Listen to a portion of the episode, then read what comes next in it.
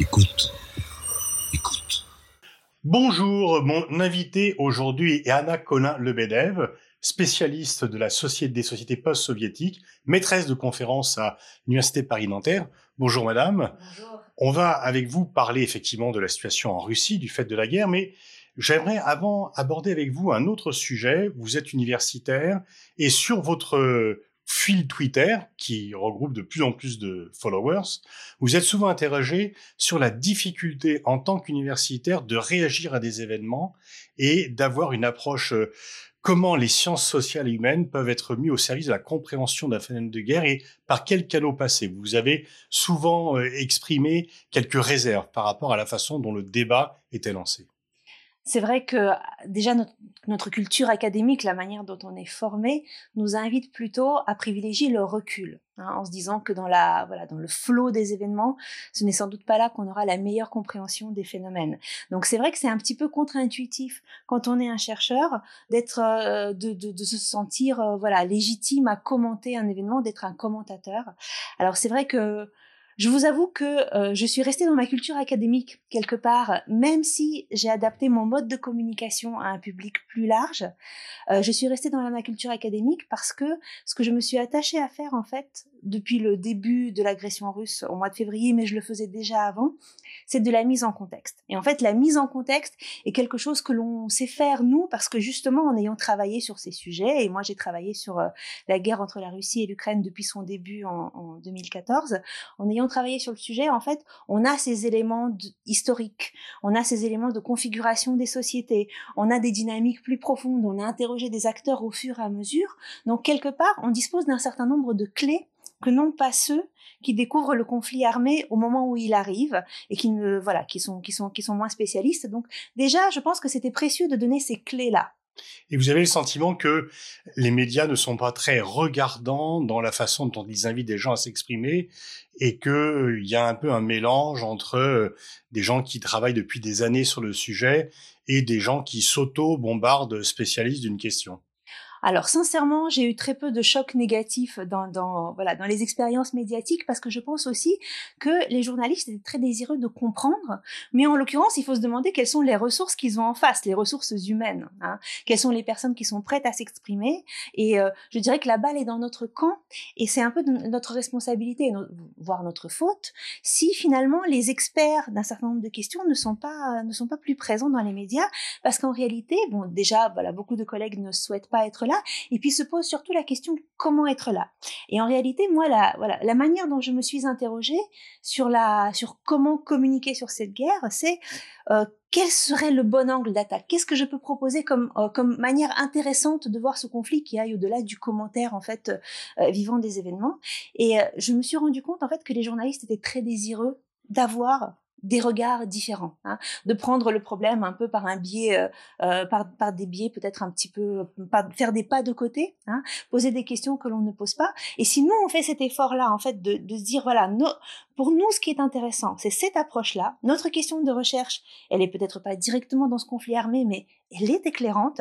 En réalité, les médias sont preneurs et le public est preneur. Donc je pense qu'il y a quelque chose à faire dans la formation académique aussi pour nous apprendre à réfléchir sur voilà, comment communiquer sur nos sujets. Et vous avez développé un compte Twitter qui est de plus en plus suivi. Donc, en 280 signes, quitte à faire une suite, vous arrivez à expliquer les choses. Donc, en fait, c'est est-ce que on peut aussi être pédagogue avec les nouveaux moyens de communication? Bah, je pense que c'est parce que je suis prof que j'ai réussi à le faire. Parce qu'en réalité, quand on est amené à expliquer quelque chose en une heure, 18 heures, 36 heures ou 200 euh, et quelques signes, c'est un peu le même enjeu. Hein, l'enjeu, c'est de s'adapter à son auditoire et d'arriver à aller un tout petit peu en nuance. Alors c'est vrai que c'est extrêmement pénible Twitter parce que justement cet alignement de petits textes amène à une, à une certaine écriture.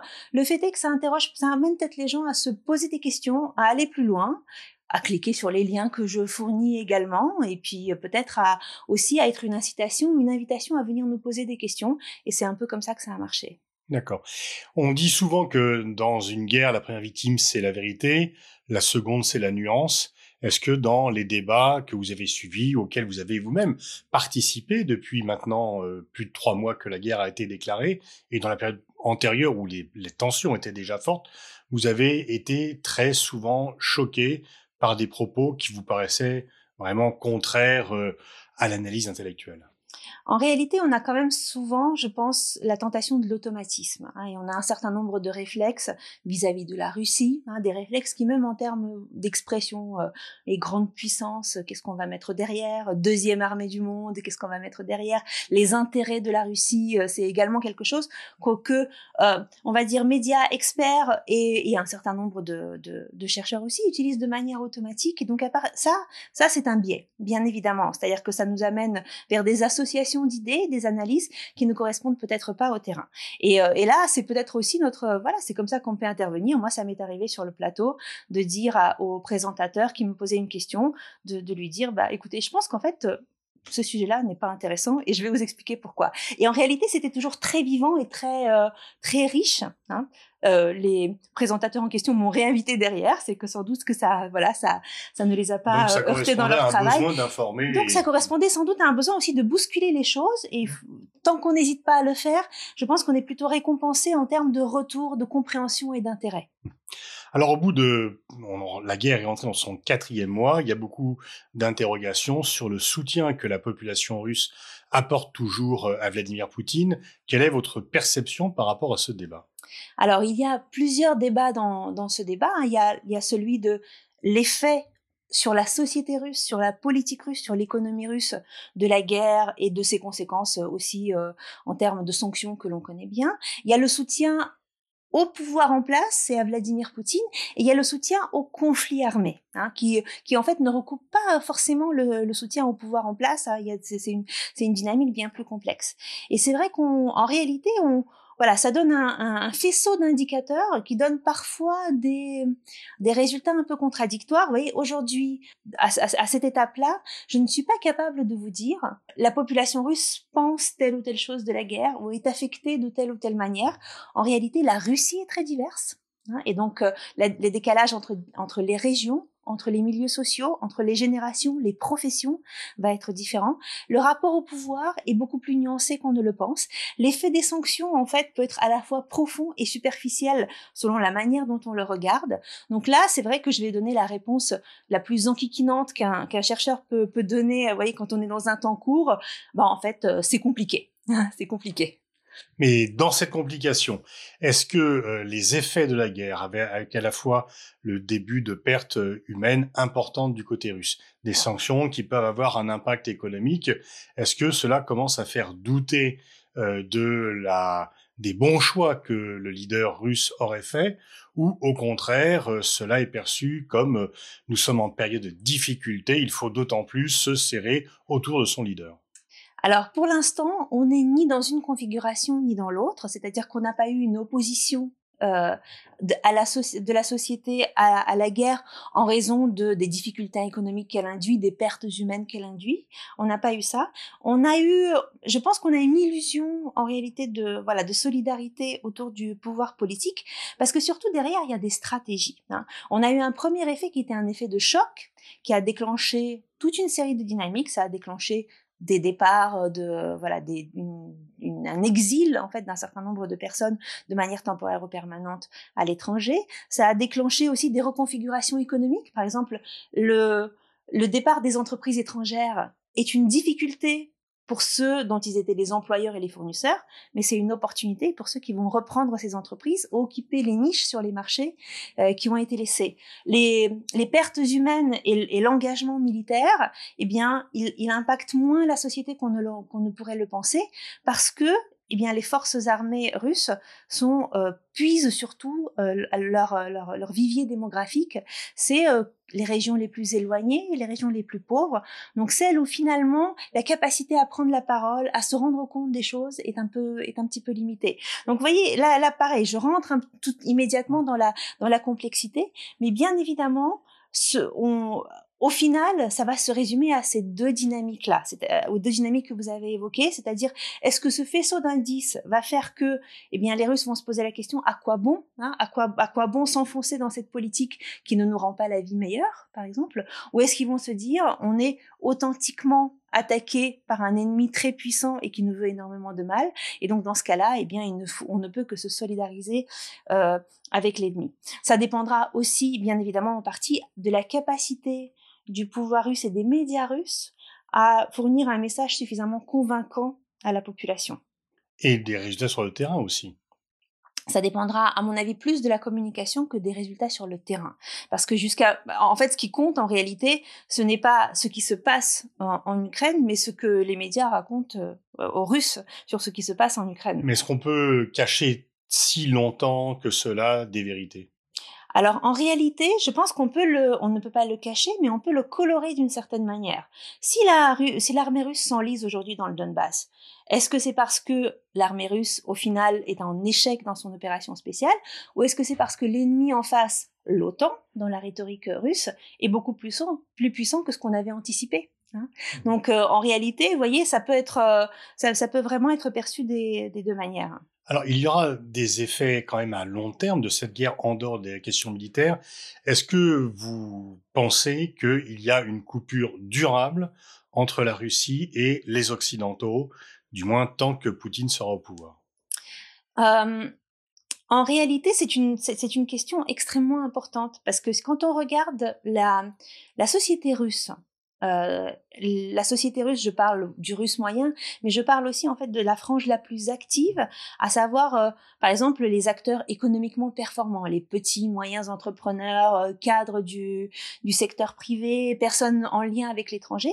Tous ces gens-là, dans les années 90 et je dirais très largement jusqu'au début de la de cette guerre en Ukraine en 2014, ont eu des liens étroits avec, euh, avec euh, l'Occident. La Russie était un pays intégré par plein de domaines avec les, les, pays occidentaux et ont aussi eu une certaine sympathie ou disons un, je ne dirais pas un désir de un désir d'Europe, mais en tout cas euh, voyaient leurs intérêts et voyaient leur, leur avenir plutôt de ce côté-là.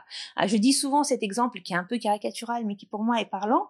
Euh, ce n'est pas en Chine que les dignitaires russes envoient leurs, leurs enfants faire leurs études ou achètent leur résidence secondaire. Mmh. C'est sur la côte d'Azur ou aux États-Unis. Mmh. Donc euh, en réalité, vous voyez, ça montre bien en fait le vecteur qui est celui de la société russe. Donc aujourd'hui, cette coupure, elle est, elle est artificielle. Hein. elle est artificielle, elle est politique. Elle ne correspond pas à une dynamique profonde de la société. Est-ce que le pouvoir, par exemple, va pouvoir dire sur la, les valeurs traditionnelles portées par la Russie contre un Occident décadent? Il y a ce discours-là.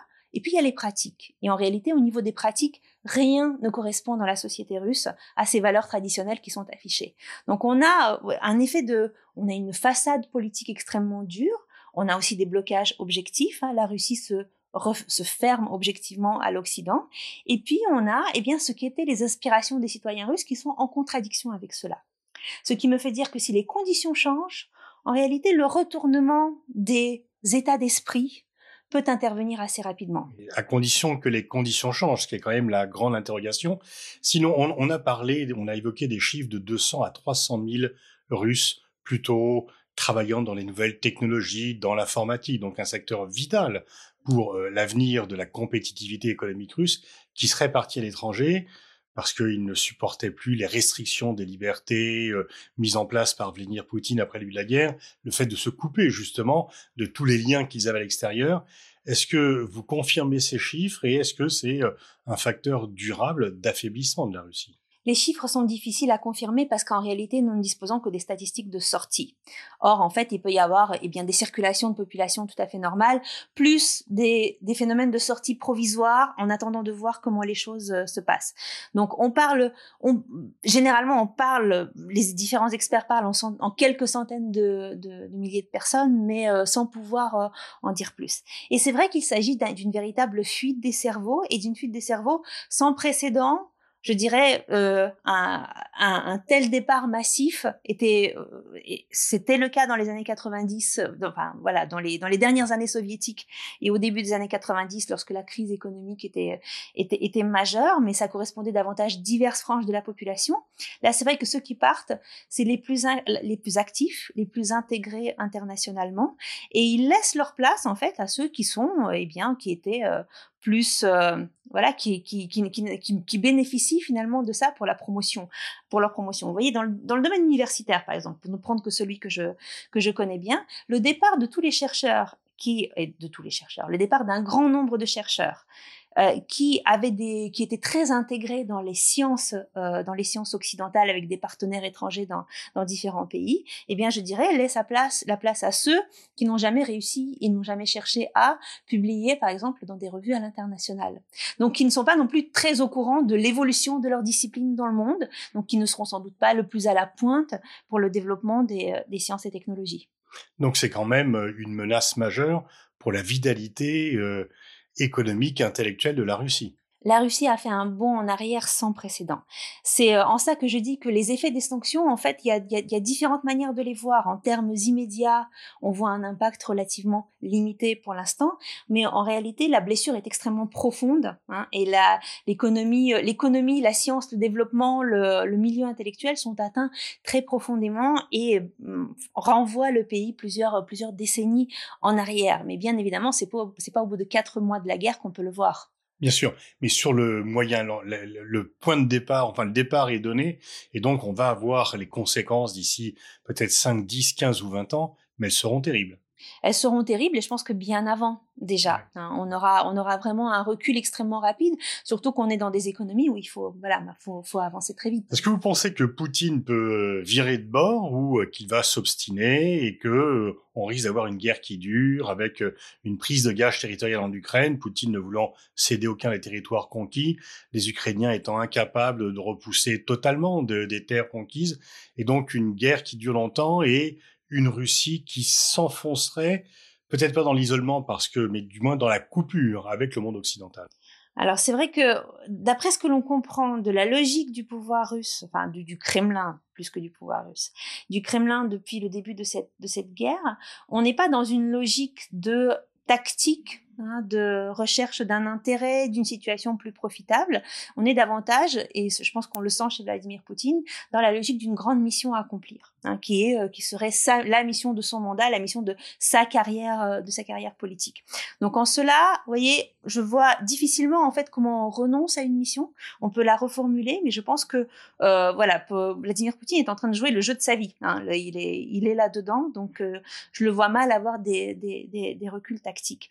En revanche, n'étant pas du tout spécialiste, voilà, spécialiste de la stratégie, mais ayant un peu travaillé sur l'armée, sur l'armée russe notamment pour pour ma thèse, je me pose la question de la capacité de, de la Russie à, à mobiliser la population, notamment. Hein. les ressources en mobilisation sont extrêmement limitées en termes militaires en Russie, et puis sa capacité tout simplement à, conduire à conduire cette guerre hein, et à la faire s'enliser. Vous avez évoqué plusieurs fois sur votre compte Twitter des cas de corruption de l'armée russe qui pourraient entre autres expliquer le fait que le navire amiral Moskva en, mer Noire, qui n'a pas été suffisamment modernisé, a été atteint. C'est ça aussi qui impacte très grandement l'armée russe? Alors, ça fait partie des éléments, effectivement. Alors, il y, en a, plusieurs autres, mais celui-là est, très fort. Et en réalité, on avait, euh, on a une visibilité sur la corruption dans l'armée parce que des affaires sortent tout à fait régulièrement. Mais je dirais que on n'avait pas, pas pris la mesure de l'impact que ça aurait sur l'armée en train de combattre. Et ce qui est assez contre-intuitif, c'est que je pense que les observateurs se disaient que les, les corps armés, on, on va dire, qui manient les armes les plus technologiques, les plus puissantes, les plus destructrices, seraient ceux où la corruption serait moindre. On s'attendrait à avoir moins de corruption dans l'armée, euh, dans le nucléaire par exemple, que dans la dans l'approvisionnement des forces armées. En réalité, ça peut être tout le contraire.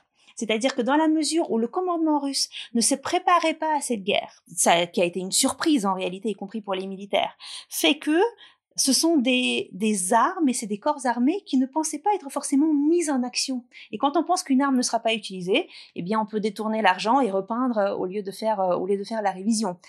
Donc, en réalité, on a encore des surprises euh, à découvrir et le pouvoir russe a encore des surprises à découvrir sur ses capacités militaires réelles. Au point qu'il pourrait être chassé d'Ukraine. Est-ce que la victoire militaire est possible pour l'armée ukrainienne? Je vous avoue que ça, ça dépasse ma compétence.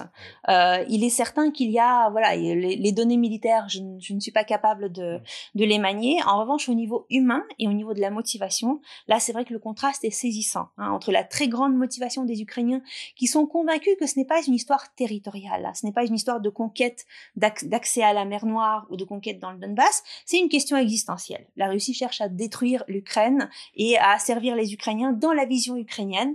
Donc en fait, pour eux, la motivation est d'autant plus importante parce que c'est une voilà, c'est une guerre existentielle. Alors qu'en face, eh bien, en face, en réalité, bah, la, la guerre n'a pas été véritablement expliquée.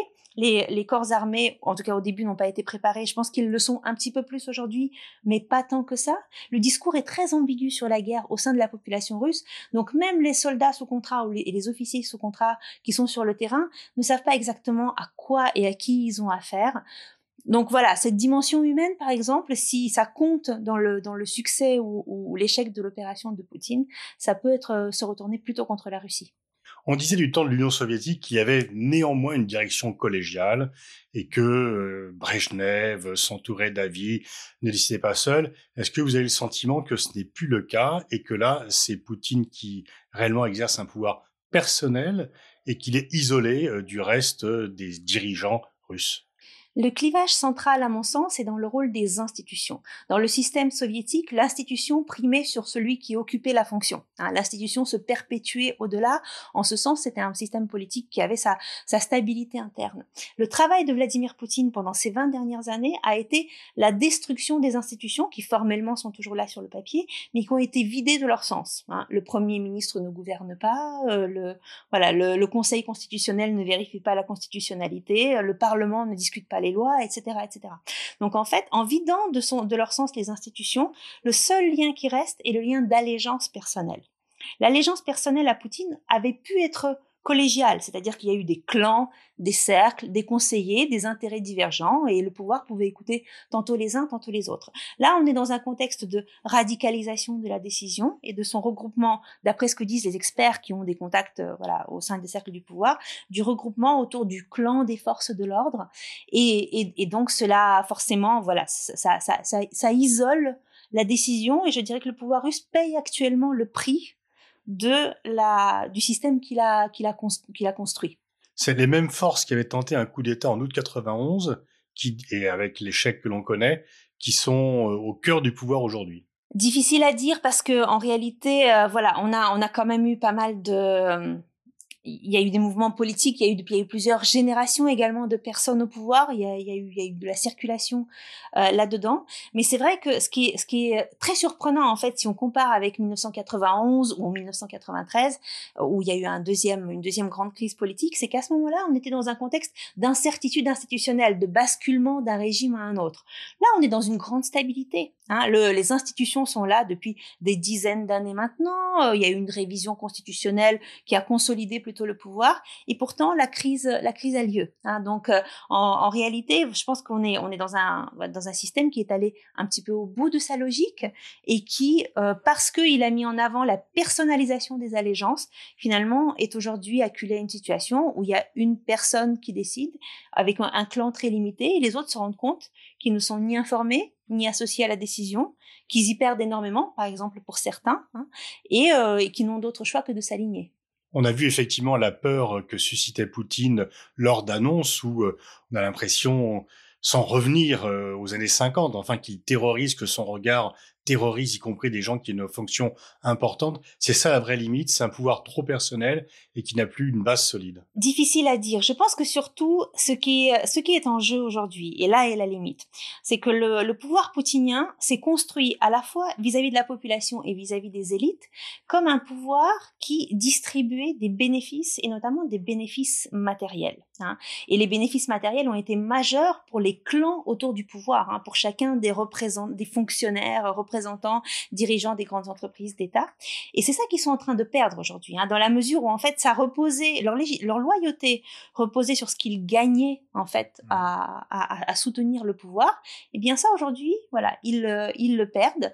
Alors c'est vrai qu'ils ont, ils n'ont pas d'incitation positive à se retourner contre Vladimir Poutine. Hein. Ils se retournent contre Vladimir Poutine aujourd'hui.